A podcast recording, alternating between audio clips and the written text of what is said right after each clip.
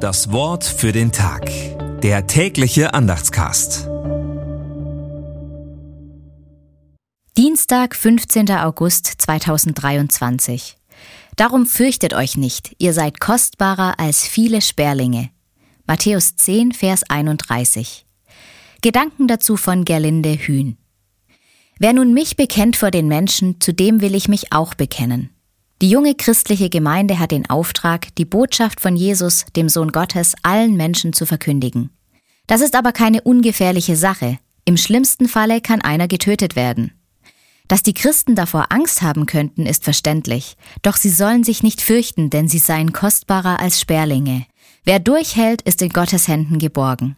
Die Hölle erlebten die Christen im römischen Reich im Kolosseum, an den Kreuzen und unter der Folter der römischen Legionäre. Dazu braucht es keine Hölle im Jenseits.